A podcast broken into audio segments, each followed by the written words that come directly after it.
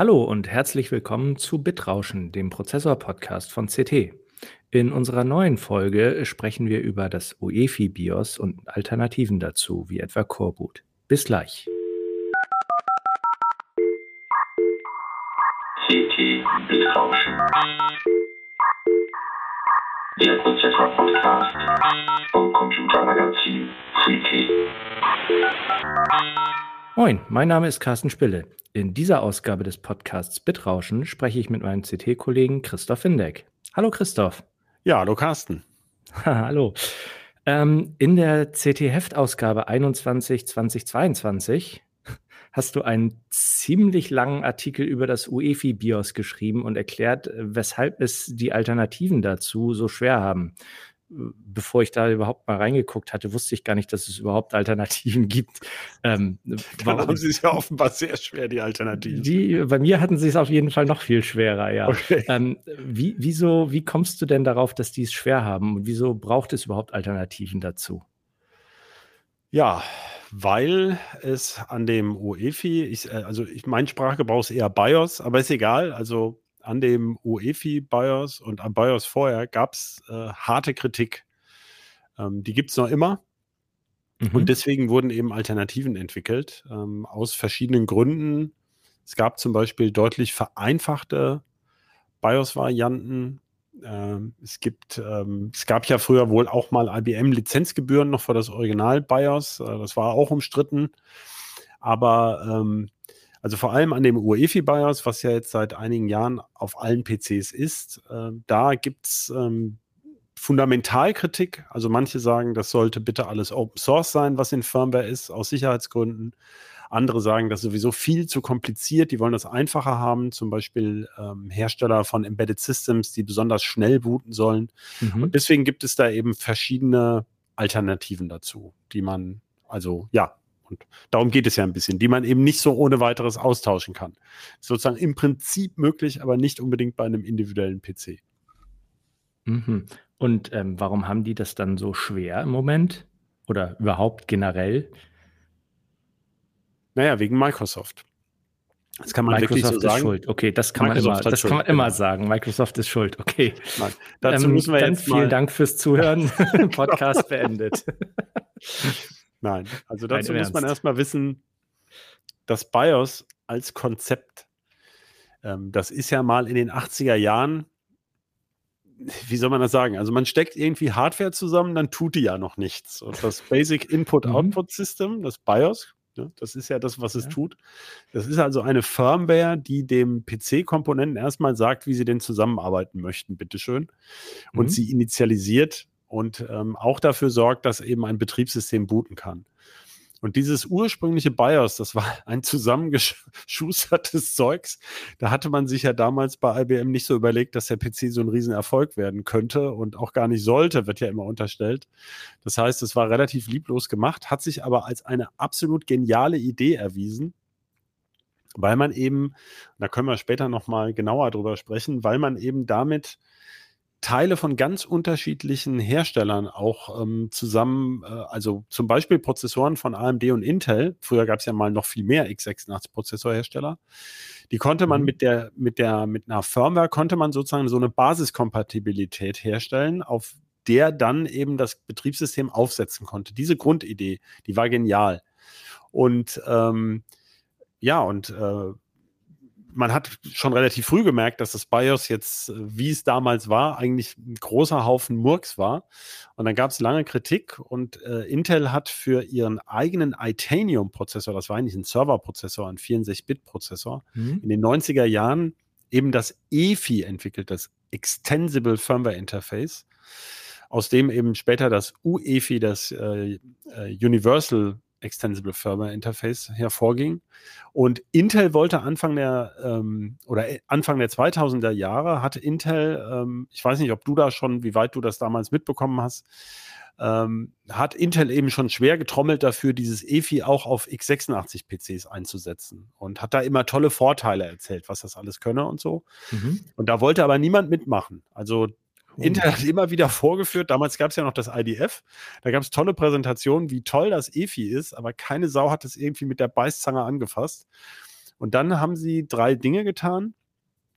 Also sicherlich auf Druck von äh, Microsoft und auch zum Beispiel von Konkurrenten wie AMD, die natürlich gesagt haben, jetzt, also wenn jetzt auch noch Intel auch noch das BIOS bestimmt, dann sind wir ja ganz raus. Ähm, also Intel hat erstmal den Quellcode offengelegt von dem EFI. Das war dann das ähm, mhm. Tiano Core Projekt. Dann haben sie dieses äh, umbenannt in UEFI. Das war, glaube ich, nur ein kleiner Teil der Sache. Aber vor ja. allem UEFI-Org verwaltet bis heute, also diese Spezifikation. Das ist ein, im Grunde offenes Industriegremium. Da kann also jeder mitmachen, gegen Jahresgebühr zwar, aber kannst du mitmachen. Und ähm, Microsoft hat dann eben gesagt, deswegen ja wegen Microsoft, das sollte eigentlich, glaube ich, ab 2005 oder 2006 losgehen mit Longhorn. Ab dann unterstützen wir das. Und später wurde das ein sogenanntes Logo-Requirement. Das heißt, ähm, die, die waren, spiel, spielten vor einigen Jahren mal eine große Rolle. Das heißt, ähm, PCs, die für Windows geeignet sind, die ähm, haben am besten ein sogenanntes Windows-Logo. Die dürfen dann mhm. ein Windows-Logo tragen und müssen dann bestimmte Voraussetzungen erfüllen. Und dazu gehört eben seit, glaube ich, 2008 auch ein UEFI-BIOS. Naja, und es ist halt nun mal so, wer als PC-Hersteller oder als Zulieferer für PC-Hersteller möglichst viel verkaufen will, der muss halt einfach Windows unterstützen. Der kommt da nicht drum rum. Alles andere sind eben kleine Nischenbereiche. Und insofern sind die PC-Hersteller mehr oder weniger gezwungen, dieses UEFI-BIOS zu unterstützen, weil Microsoft das möchte. Aber das hindert sie nicht daran, zusätzlich zu dem UEFI-BIOS könnten sie auch irgendwas anderes ähm, unterstützen, aber da gibt es eben nicht so viel und das ist aufwendig. Mhm. Und ähm, was ist denn äh, an UEFI nun so böse? Also ich kann mich erinnern, als die Dinger quasi neu waren, so 2008, 2009 rum, da hatte ich, glaube ich, den, oder ja, eher 2009, mal den ersten PC damit in der Hand. Das, das erste, was mir auffiel, war, dass da ein animierter Sternenhintergrund im BIOS zu sehen war und das Ding unglaublich träge sich nur bedienen ließ. das war ja schon mal eigentlich genau das, das Gegenteil von dem, was passieren sollte, genau. ja. Eigentlich war ja vorgesehen, dass UEFI die Sache auch ein bisschen sicherer macht. Ähm, das ist auch möglicherweise passiert, ist halt schwer nachzuweisen, denn die BIOS, die es früher gab, das waren einfach irgendwelcher Closed Source Zeugs, was irgendwie nur so eine Wischiwaschi-Spezifikation hatte. Das war halt das IBM äh, BIOS und dafür ist mir nicht bekannt, dass es da eine schriftliche Spezifikation gab, die auch irgendwie weiterentwickelt wurde.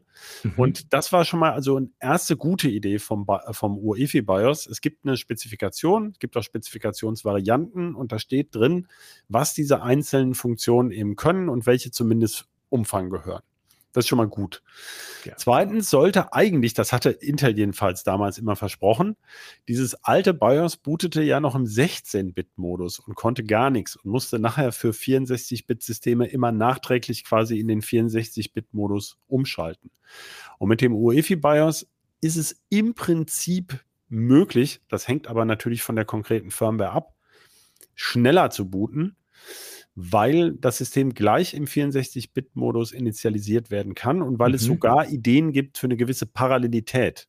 Das war ja damals noch nicht mhm. so verbreitet, dass ein Prozessor so viele Kerne hatte, aber man mhm. kann auch beim BIOS, also sozusagen, man kann auch sagen, der eine Prozessorkern installiert schon mal das USB und der andere kümmert sich um SATA. Also jetzt mal in die Tüte gesprochen, so ja, ungefähr. Ja, klar. so könnte man Sachen eben schneller initialisieren. Dass das heutige UEFI BIOS schneller sind, hat aber eher Gründe, auf anderen Ebenen, auch weil Microsoft das will, weil Microsoft eben sagt, die müssen so schnell booten und siehe da, äh, das wäre, also wäre wahrscheinlich auch schon mit BIOS möglich gewesen. Und das, was du gesagt hast mit bunten Sternchen im Himmel, das ist mhm. eben einer der Kollateralschäden ja, von UEFI.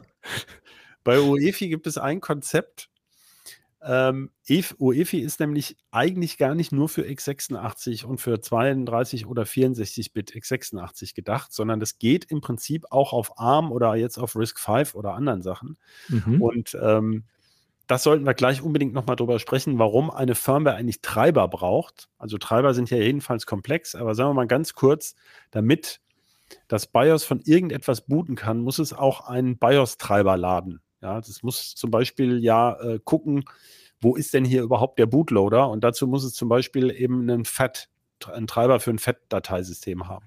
Mhm. Und die eine gute Idee, im Prinzip gute Idee von UEFI war, dass man diese Treiber nicht für jede Architektur neu schreiben muss. Ja. Sondern sie neu kompilieren kann, einfach nur, den Quellcode für den Treiber. Und Dazu hat man sich einen, eine unfassbar komplizierte und aufwendige Lösung ausgedacht, den EFI Bytecode Interpreter. Das heißt, du, man kann UEFI eigentlich sehen wie ein kleines Betriebssystem, was da läuft. Du kannst mhm. wirklich EFI Bytecode schreiben. Kann man auch, kann jeder ausprobieren auf seinem System, ist allerdings nicht ganz einfach. Ähm, man kann von einem Stick kleine USB äh, Anwendungen, äh, USB sage ich schon, UEFI-Anwendungen laden. Und das haben dann viele Bordhersteller weitlich ausgenutzt und lauter albernen Quatsch in EFI Bytecode geschrieben. Am Anfang, ich weiß, es gab mal ein MSI-Board, da gab es so kleine Spiele sogar. Ach, äh, die liefen dann quasi auf der Firmware und äh, haben allen möglichen Kokolores da rein programmiert. Ähm, zum Beispiel denken viele Leute bis heute, ein UEFI-BIOS erkennt man daran, dass es so ein buntes, schönes, knicki-bunti Setup-Programm gibt. Ähm, das hat aber überhaupt eigentlich gar nichts damit zu tun. Das ist also ein weiterer Kollateralschaden, der passiert ist, weil es geht. Und ähm, aber darauf scheinen sich ja die meisten Hersteller, zumindest im, im, im Consumer-Bereich, äh, verständigt zu haben, dass das sein muss. Das ist ja genau eines dieser großen Probleme und die äh, im PC-Markt immer wieder zu Missverständnissen führen. Das ist also dieser EFI Bytecode Interpreter, der hat am Anfang viele Leute gegen EFI aufgebracht, weil natürlich man auch sagt, je mehr Features so eine Firmware hat, desto eher kann man die missbrauchen für Malware. Und das ist auch nicht von der Hand zu weisen. Das ist im, in, in der Theo, also das ist als Prinzip richtig. Man versucht eigentlich bei IT-Sicherheit die sogenannte Trusted Compute Base oder Trusted Code Base, Entschuldigung, TCB, also der Code, dem ich irgendwie vertrauen muss, weil er mhm. sowieso läuft, möglichst klein zu halten. Ja. Und die real existierende Umsetzung von UEFI war leider das genaue Gegenteil davon. Es gibt aber auch sehr schlanke UEFI-BIOS. Mhm. Ähm, das ist also eigentlich kann man das gar nicht so unbedingt UEFI anlasten, aber natürlich, das war jetzt nicht unbedingt die höchste Priorität äh, der UEFI-Spezifikation, die Codebasis klein zu halten. Aber was dann passiert ist, hat eigentlich mit den ursprünglichen Gedanken von UEFI nicht so viel zu tun gehabt. Das ist also sozusagen eine, ein Auswuchs, eine, ein, ein, ein äh, UEFI-Exzess könnte man das nennen.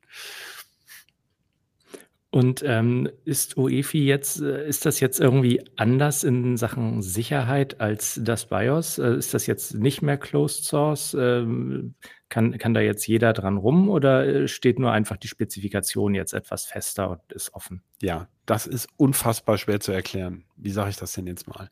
Also, ich habe ja eingangs gesagt, ein wichtiger Schritt, dass ich äh, UEFI durchgesetzt habe, war, dass Intel die den Quellcode offengelegt hat. Das ist auch so. Intel mhm. pflegt den auch noch, pflegen auch andere Teile damit rein. Das ist das sogenannte EFI Design Kit 2, EDK 2. Mhm. Auf dem basieren praktisch alle modernen real existierenden UEFI BIOS. Jetzt ist aber das Problem, du kannst nicht einfach dieses EDK 2 nehmen, von GitHub klonen und dann mal eben kompilieren und dann hast du ein BIOS für deinen PC, sondern dieser Schritt ist viel, viel, viel, viel, viel, viel, viel komplizierter. Denn Hast du brauchst das schon versucht. Nein, aber das ist mir auch erst im Laufe der, der Jahre klar geworden. Also zum einen muss man an so einem Board unglaublich viel anpassen. Also dass moderne Chips so viele Transistoren haben, das haben die ja nicht einfach so, sondern die haben auch wirklich wahnsinnig viele Funktionen und zum Beispiel Energieverwaltungsfunktionen oder alleine wie der Prozessor verschaltet ist Mhm. Ähm, welcher Kern, was kann ein logischer Kern ist und jetzt noch die P-Cores und E-Cores und so. Und das muss man natürlich dem BIOS alles beibiegen. Also du brauchst erstmal riesige Konfigurationstabellen, die du quasi als Parameter da übergibst. Das ist das erste Problem. Das heißt, und das weißt du ja für ein Board überhaupt nicht unbedingt, wie das im Inneren aufgebaut und verlötet ist und welche Prozessorvarianten da alle drauf laufen können. Du musst ja für jeden Prozessor, der jemals da eingesteckt mhm. werden kann, jeden Parameter korrekt da rein tun. Und äh, ja, komm mal, sagen wir vielleicht dann gleich, was das mit der Firmware, mit den Blobs auf sich hat. Aber da gibt es also eine Lösung, mit der das aus Sicht der Programmierer relativ einfach geht, aber wo das Ganze sich eben noch weiter aufbläht. Ähm, also das ist schon mal der erste Punkt. Mhm. Und dann muss das ja auch irgendeiner machen. Also die Firmen müssen aus diesem Quellcode ja irgendwie ein Firmware-Image, ein BIOS-Image herstellen. Und dafür gibt es jetzt halt diese ganzen Tools von zum Beispiel Phoenix, kennen manche noch, früher Phoenix BIOS, Award BIOS, das Award BIOS hat Phoenix irgendwann gekauft. Army kennt man immer noch, American mhm. Megatrends. Und es gibt eine taiwanische Firma Inside H2O. Mhm. Es gibt noch das sind die drei wichtigen BIOS-Hersteller und die liefern den Bordherstellern oder irgendwelchen Dienstleistern halt solche Entwicklungsumgebungen, die nennt man ja wie bei Software IDEs, also Integrated Development äh, Environments. Da sind zum Beispiel auch diese BIOS-Treiber drin und Firmware-Pakete für alle möglichen Sachen, für USB-Controller, für SATA-Controller, für, ähm, da muss ja auch ein VGA-BIOS rein und so weiter. Das ist mhm. da alles schon vorgepackt und daraus bauen dann die, erzeugen die Mainboard-Hersteller dann ihr fertiges BIOS-Image. Je nachdem zum Beispiel, wie viele Slots, ähm, Speicherslots hat das Board, wie viele PCI Express-Slots. Ähm, ja, das, du weißt es ja, aber also zum Beispiel diese Chipsätze haben ja flexible High-Speed-Lanes. Das heißt, ein mhm. Teil der Chipsatz-Lanes kann als PCI Express konfiguriert sein, andere als SATA, manche als USB. Das muss ja irgendwo stehen. Und dazu genau. kommen dann noch diese ACPI-Tabellen, also dieses Advanced Configuration and Programming Interface. Das ist auch unter dem Dach der UEFI-Spezifikation. Und das steckt, steckt ja auch alles mit in diesem BIOS, damit mhm. eben das Betriebssystem ohne eine zusätzliche Information alleine anhand der BIOS-Information eben booten kann und die ganze Hardware ansprechen kann. Das muss da alles rein. Und deswegen reicht dieser Quellcode eben nicht aus.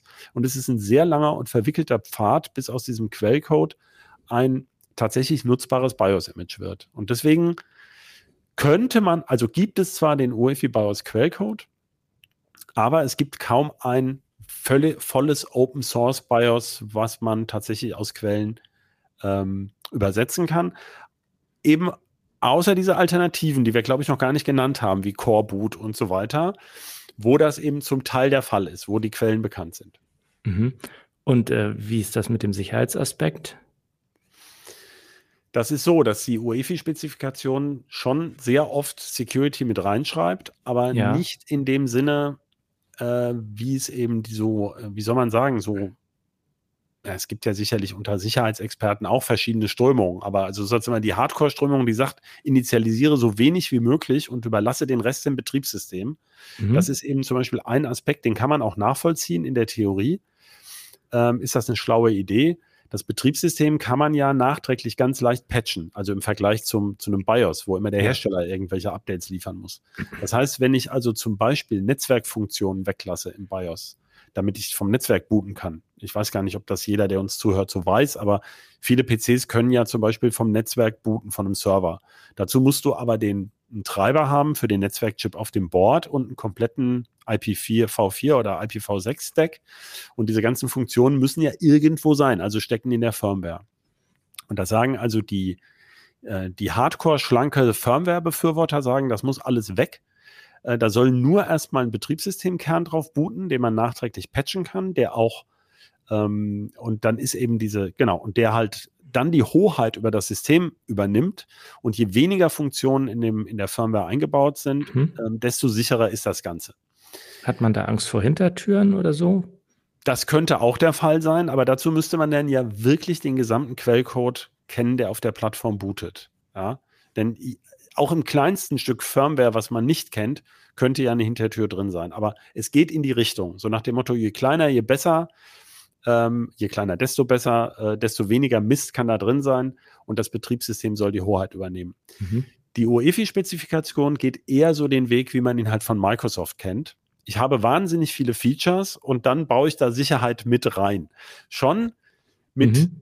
mit Methoden, die anerkannt sind, zum Beispiel das BIOS empfiehlt, äh, dass ähm, die UEFI-Spezifikation empfiehlt ganz dringend, dass BIOS-Updates kryptografisch signiert sind.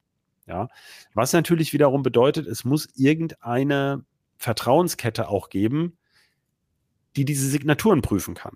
Das ja, ist ja klar. zusätzlicher Aufwand. Das, das sollte auch zum Beispiel in der Hardware verankert sein. Da gibt es mhm. dann wieder Kritiker, die sagen, oh, da muss ich ja AMD und Intel vertrauen.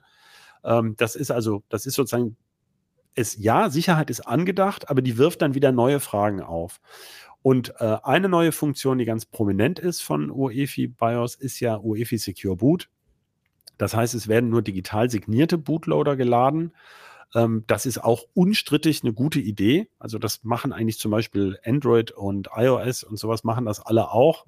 Ist auch gängige Technik, ähm, um eben Firmware, also nein, Manipulation des Bootloaders zu verhindern. Aber auch hier geht es wieder darum, ja, am Ende entscheidet leider Microsoft über die, äh, über die Zertifikatskette, welches Betriebssystem dann bootet. Das heißt, ähm, wie soll man das sagen? Also da ist Sicherheit durchaus mitgedacht bei UEFI, ja. aber am Ende hat irgendwie immer jemand anders die Schlüssel in der Hand. Und das ist zum Beispiel der Kritikpunkt. Also man würde sich wünschen, dass es eine andere, eine offene Schlüsselinfrastruktur für UEFI gäbe, mhm. aber die gibt es eben nicht. Und würde dann jetzt zum Beispiel, man hört ja immer wieder ähm, ein, auch eins deiner Lieblingsthemen, die äh, Intel Management Engine, die ja auch irgendwie im BIOS-Chip mit drin ist oder nicht. Ähm, würde die das dann unterlaufen können? Startet die, äh, wird die nicht auch erst vom, vom BIOS initialisiert oder kann man das dann quasi auch äh, oder vom, ja, vom UEFI BIOS initialisiert und könnte man die zum Beispiel äh, rauslassen dann, wenn man die nicht haben wollen würde? Nein, nur wenn Intel mitspielt.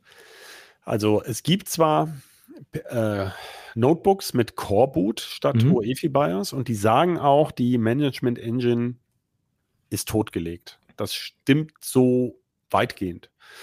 Das ist halt so, diese böse, böse Management Engine, das ist mhm. ein, äh, vielleicht erklären wir das noch kurz, das ist ein kleiner Mikrocontroller in jeder Intel-Plattform seit 2006. Bei AMD gibt es da den, ähm, die System Management Unit und den Platform Security Processor. Das sind kleine eingebettete Systeme, die booten vor dem Prozessor und dem Chipsatz. Also die laufen schon, wenn noch gar nichts läuft, denn bei Intel ist es so, da legt die Management Engine den Funktionsumfang des Chipsatzes überhaupt erstmal fest. Mhm. Also wir beide wissen das ja, das sieht man auch richtig. Unterschiedliche Intel-Chipsätze unterscheiden sich äußerlich nicht. Das ist dasselbe Siliziumplättchen. Also mhm. es gibt natürlich welche, also innerhalb einer Generation zum ja. Beispiel der Z690 äh, und der B600, wie heißt der jetzt, 60? 60. Und die haben im Prinzip H610 dasselbe. 610 gehört da auch genau. noch zu. Äh, die haben im Prinzip dasselbe Silizium-Die und die Management Engine legt halt fest, und zwar unüberwindlich, ähm, du bist ein Z690 und mhm. bei dir kann man übertakten und du bist ein B660 und bei dir kann man eben nicht übertakten. Und deswegen startet das Ding auch vor dem Chipsatz und ähm, äh, vor dem Chipsatz und dem Prozessor und das UEFI BIOS, das läuft ja auf dem Prozessor. Ja, das muss mhm. man sich mal klar machen. Ja. Also das lädt der Prozessor aus diesem Flash-Speicherchip. Und was das Verwirrende ist, die Firmware für diese Management Engine, die liegt auch in dem Flash-Speicherchip, also in demselben Chip. Es gibt nur einen auf dem Mainboard, also auf den meisten, sage ich jetzt mal, aber in einer anderen Zone. Also die haben mhm. eigentlich nichts miteinander zu tun. Die es ja. gibt zwar Funktionen, die die Management Engine auch für das, dafür bereitstellt, um das BIOS zu schützen, aber eigentlich, ähm, das eine ist eben ein Intel-Ding und das andere, das UEFI BIOS, ist eben was, was ähm, eine offene Spezifik Spezifikation ist eines Industriegremiums. Und man kann diese Management Engine, man kann Teile der Firmware der Management Engine, Engine löschen und entfernen, aber nicht alles. Also ein paar Basisfunktionen müssen da sein, sonst äh, laufen zumindest moderne Intel-Plattformen laufen dann nicht mehr. Die ähm, stellen nach einer Weile den Betrieb ein. Unter anderem wohl deshalb, weil die zum Beispiel Temperatursensoren auch überwacht, beziehungsweise indirekt so eine Art, man nennt das, glaube ich, eine Watchdog-Funktion, so mhm. nach dem Motto, ähm, äh, wenn irgendwas nicht geht, dann fahre ich mal sicherheitshalber das System runter, wenn bestimmte Antworten nicht kommen äh, okay. aus der Temperaturüberwachung zu Beispiel. Also wie so ein, wie so ein Totmannschalter in, im, im Bahnführerhäuschen. So kann man es sich wohl vorstellen. Wie gesagt, dieser Teil ist eben undokumentiert, mhm. aber hier ist immer so ein philosophisches Problem. Diese Chips haben heute so viele Milliarden Transistoren. Also ähm, ich hatte es mal ins Blog geschrieben vor einigen Jahren schon. So, so ein gurkiger Atomzelleron, ne? Dieses komische System mhm. on Chip hat ja 6000 Seiten Datenblätter und da steht auch noch immer noch nicht alles drin.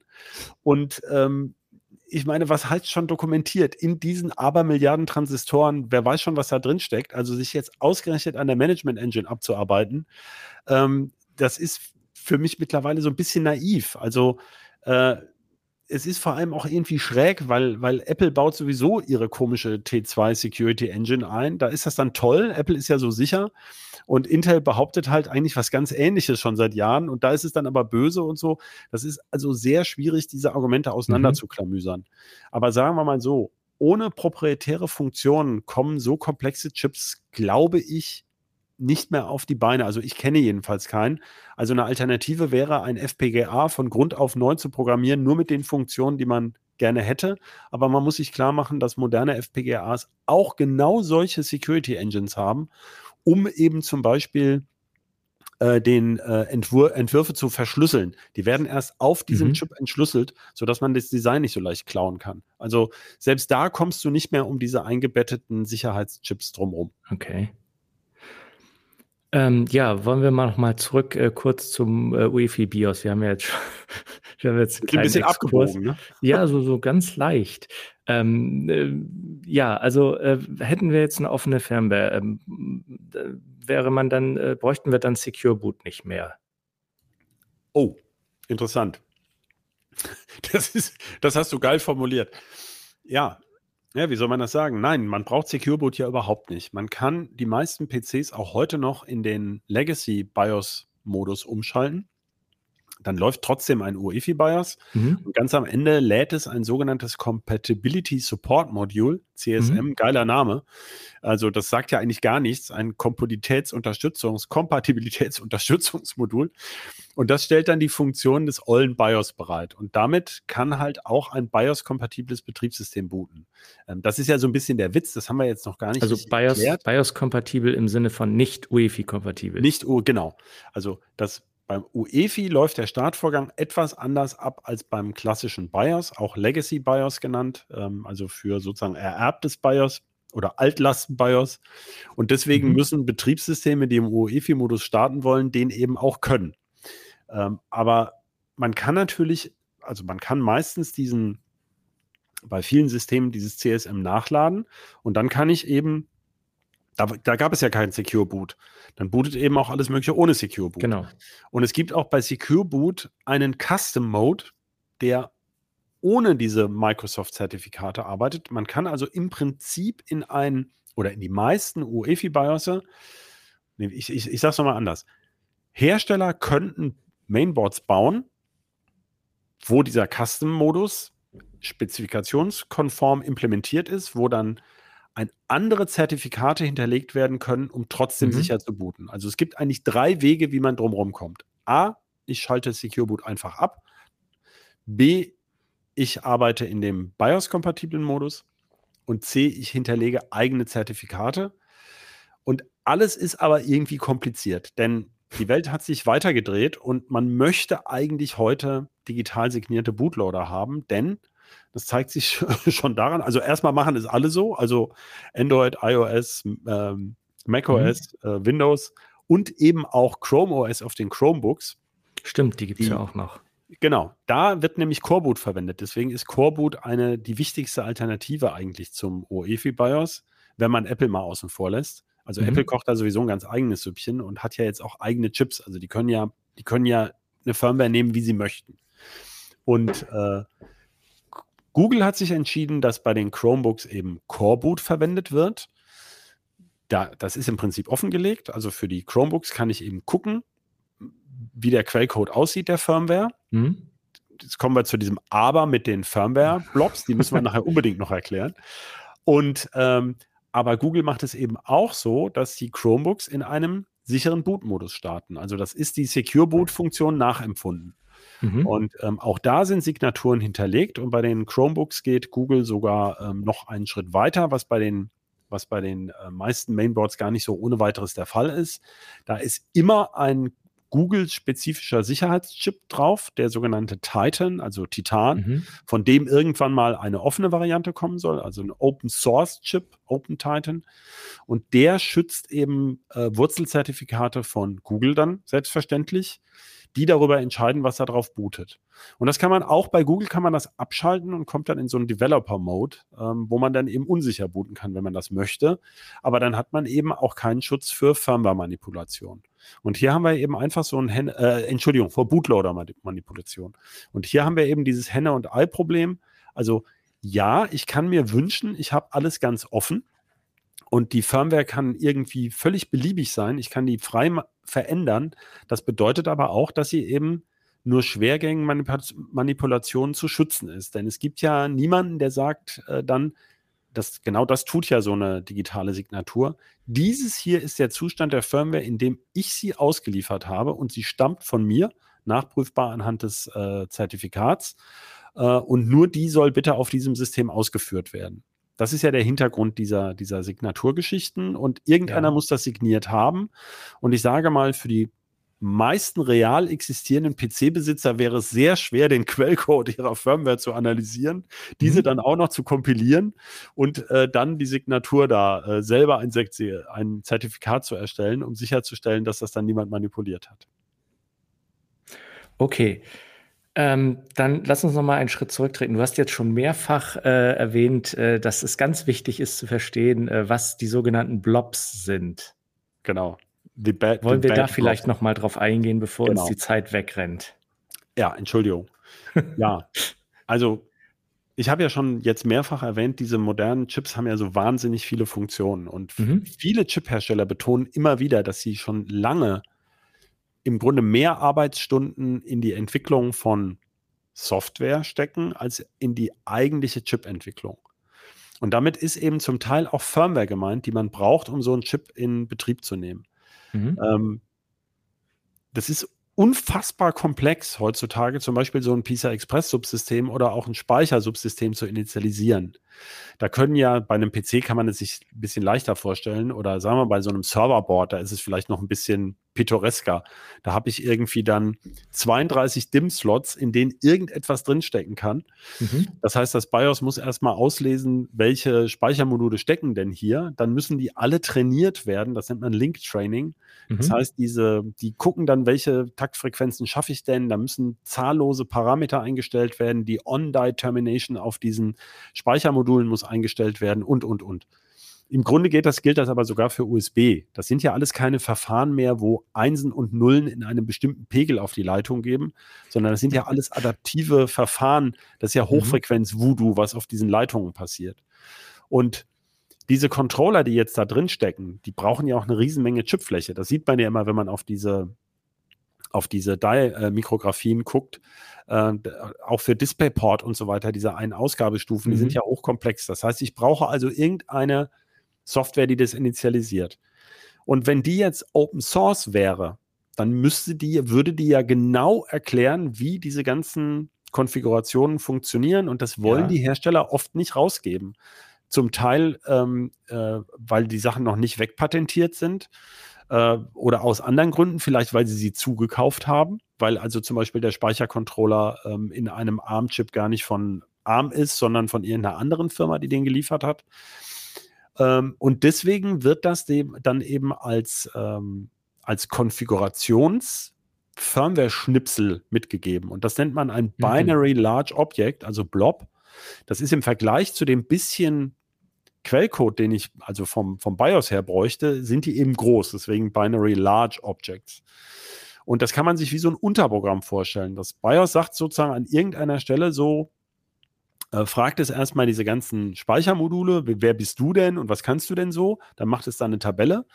Und mit dieser Tabelle ruft es dann in diesem Blob für die Speicherkonfiguration die Unterfunktion konfiguriere bitte Speicher auf und übergibt ihm diese Tabelle und sagt jetzt mach mal. Mhm. Und danach ist der Speicher konfiguriert und es kommt halt zurück, du hast so und so viel Gigabyte und so weiter. Also jetzt mal vereinfacht gesagt. Ja, natürlich. Und diese Blobs, die wird man halt leider nicht los, denn ähm, da sind so viele Firmen involviert. Äh, ich hatte das ja schon erwähnt, möglicherweise eben der Hersteller von dem Prozessor, der dann wiederum den Speichercontroller irgendwo zugekauft hat. Äh, und die rücken erstmal nur diesen, diesen Firmware-Blob raus und der muss eben mit in das BIOS-Image mit rein. Und dafür, also es gibt zwei berühmte, von die, über die wir manchmal auch schreiben. Bei AMD heißt das AGESA AMD Generic Encapsulated Software Architecture. Das deutet es schon an, also encapsulated, also eingekapselte, sozusagen die Initialisierungspille, die ich mit in mein, in mein BIOS packe. Ja. Und bei Intel heißt es Firmware Support Package, ähm, Intel FSP. Und ich hatte mal die aktuelle FSP-Spezifikation, also die Spezifikation dafür, zum Beispiel Intel FSP, die ist offen. Ähm, nur die Firmware eben nicht. Und für so einen modernen Alder Lake-Prozessor ähm, ist das ungefähr 1,2 Megabyte. Das ist schon relativ viel eigentlich für so ein Binärobjekt ähm, und hat ungefähr 50 Funktionen. Also Speicherinitialisierung habe ich ja erwähnt, aber in manchen dieser Chips steckt, steckt ja auch das komplette USB-Subsystem, PCI Express, ähm, Energieverwaltung, also die mhm. Prozessoren haben ja Dutzende von Zuständen, ähm, wo eben bis ins Kleinste dann eben drinsteht, wie man das bei diesem Prozessor einstellt. Und diese Binärobjekte sind eben in die Firmware eingebunden und das ist der Punkt, warum manche Leute von Core Boot enttäuscht sind. Da liegt dann zwar genau wie bei UEFI der Quellcode offen und ich kann im Prinzip meinen BIOS daraus kompilieren oder meine Core Boot Firmware, aber ich muss eben auch diese ähm, dieses bei einem Intel-System eben dieses FSP einbinden und eben auch die Management Engine, ähm, die muss laufen, mhm. äh, die halt noch vor dem BIOS läuft und auch die hat eben nur Binärcode. Und da komme ich nicht drum rum. Das heißt, völlige Open Source Firmware kann es nur geben, wenn die Hardware-Hersteller mitarbeiten. Und es geht auch so schnell, dass man mit Reverse Engineering da eigentlich nicht mehr viel reißen kann. Mhm. Also da müsste richtig Manpower reingesteckt werden. Äh, und man kann diese heutigen Prozessoren, ich meine, LGA 1700 bedeutet ja, die Fassung hat 1700 Pins. Selbst wenn da zwei Drittel nur für Strom und äh, ähm, ja nur für die Stromversorgung sind. Also mehrere hundert Pins, was sie tun, zu analysieren zum Beispiel. Also wenn ich ja jetzt wirklich die Firmware analysieren würde, was tut die denn eigentlich, dann könnte ich ja von außen ja. den Chip belauschen. Das ist kaum noch zu leisten. Also bis man damit fertig ist, gibt es die nächste Chip-Generation auf dem Markt. Das heißt, man hat eigentlich keine Chance, um diese proprietäre Firmware herumzukommen. Mhm. Und Du meinst also, da müssten dann quasi alle Hersteller mitspielen, wenn es dann sowas als Open Source Variante gibt. Dann muss man ja, aber selbst wenn man das dann angenommen, man hat diese ganzen Mi Mikrofirmwares äh, dann beisammen in Open Source und so, dann müsste man sie sich ja immer noch zusammen kompilieren und irgendwann musst du ja doch wieder irgendeiner externen Quelle trauen, sei es nur dem Compiler-Hersteller. ja keine, gut, dafür gibt es ja, dafür gibt's ja Open Source Toolchains, ja. also LVCC und so weiter. Also das, das, mhm. da sie, ähm, habe ich jetzt LVCC, was meine ich denn? Äh, äh nein, LV, wie heißt es? Also GNU, GNU äh, genau, LLVM. Ähm, also da gibt es ja durchaus Möglichkeiten, das zu machen. Hm. Aber das Problem ist eben auch die Verwaltung dieser irrsinnigen Informationsmenge. Ja. Und beim PC, also sich gerade das beim PC zu wünschen, ist eben auch so ein bisschen schwierig, ähm, weil meistens die Leute, die auf dem PC gucken, schätzen ihn ja für seine Flexibilität. Da möchte man zum Beispiel irgendeine andere Steckkarte einbauen oder sowas. Aber da geht es genau. ja schon los. Nvidia, da wissen wir ja alle, die halten ihren äh, Source Code zur, für die Firmware erst recht, also das sogenannte VGA-BIOS unter Verschluss. Sie haben ja jetzt zwar diese Linux-Treiber offengelegt, das betrifft aber ja nicht die Initialisierungsfirmware. Und ähm, da sehe ich eigentlich wenig Möglichkeiten, ähm, äh, dass, äh, oder ich erwarte nicht, dass da jetzt ein Hersteller auf diesem Niveau dieser fortgeschrittensten Chips das als Wettbewerbsvorteil sieht. Also äh, wir, wir sehen ja diese Bewegung bei Risk 5. Äh, mhm. Witziger Fun Fact am Rande, also auch Risk 5 kann mit UEFI booten. Das wird sogar wohl vermutlich passieren bei einigen Systemen.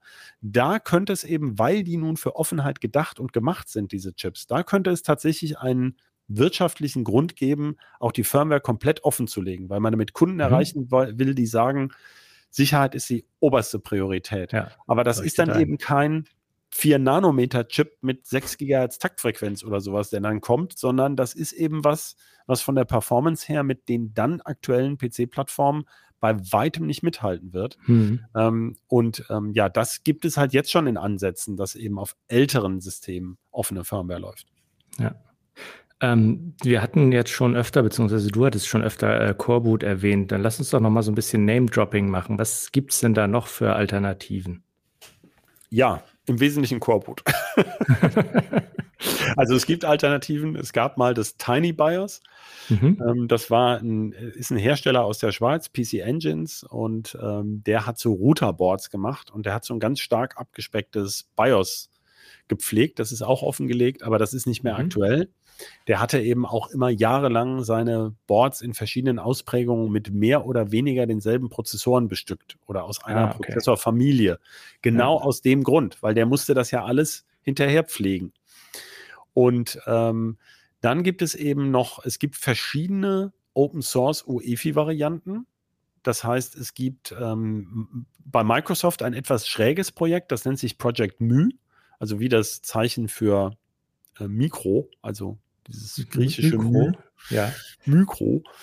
Project Mu. Und darin legt Microsoft ähm, ein UEFI-BIOS offen und sagt, die Mehrzahl ihrer Geräte die sie verkaufen, vermutlich sind diese Surface Notebooks gemeint, würden daraus kompiliert. Aber ich habe nicht rausgefunden, welches Surface auf welche Project Mu Version zurückgeht. Das heißt also mit, mit einem Open Source BIOS in dem Sinne, ich weiß genau, dieser Quellcode läuft auf meinem System in kompilierter Version, hat das eben nicht viel zu tun. Ähm, hm.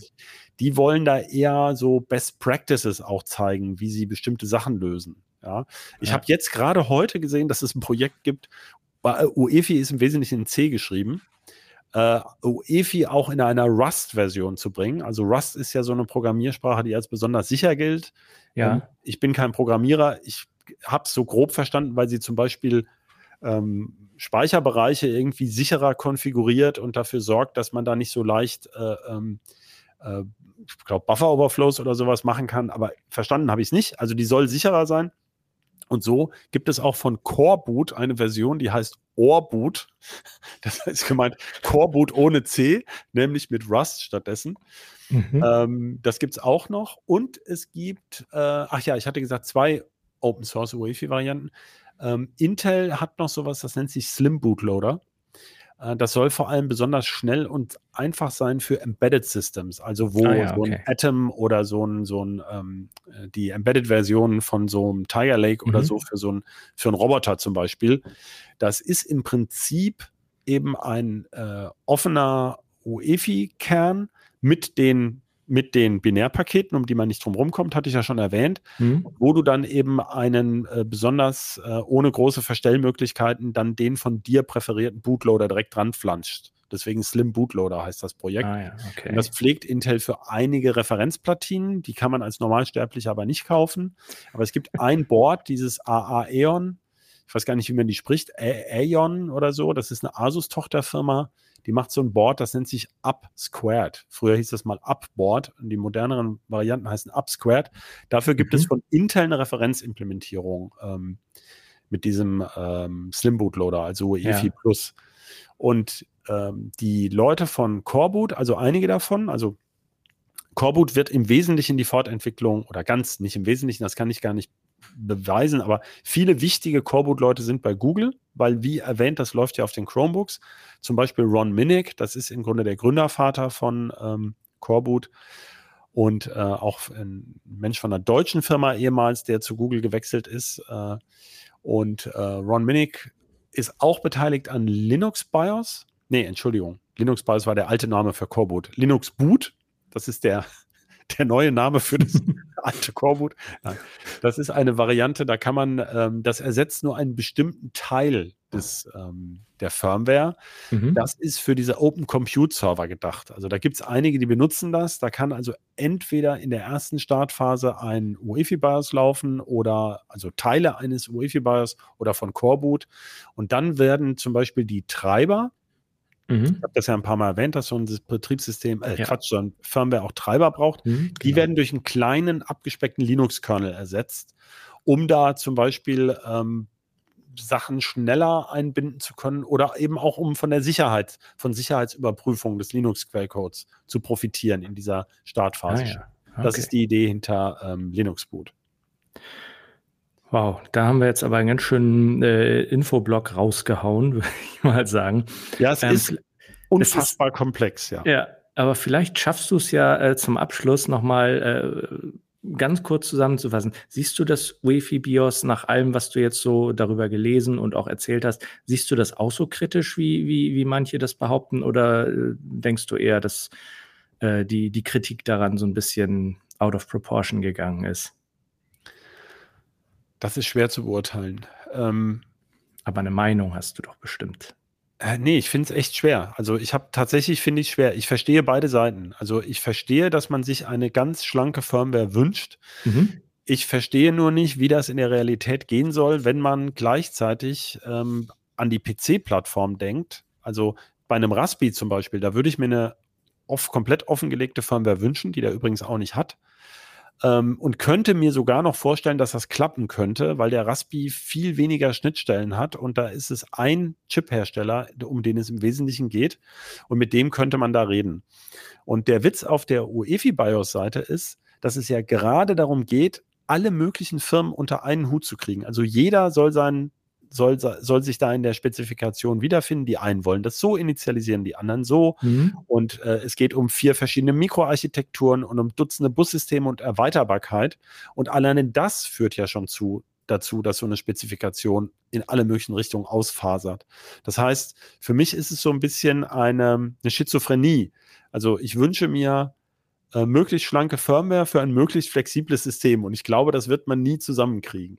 Aber dass man okay. sie gerne offener hätte und dass auch die Sachen zum Beispiel wenigstens mal, zum Beispiel könnte man, es geht ja um Zwischenlösung, man könnte ja auch ein Review Board haben für Closed Source Firmware. Also man könnte ja so eine Art ähm, Auditierung, so Audits haben mhm. und sagen, diese Firmware hat keine weiteren Funktionen außer den hier benannten und dafür stehen folgende Leute gerade. Ja, mhm. weisen Sie das mal nach und so. Also das wäre ja denkbar, das wäre ein denkbarer Ansatz. Und das, das finde ich schade, dass sowas noch nicht so richtig passiert. Zumindest nicht öffentlich nutzbar.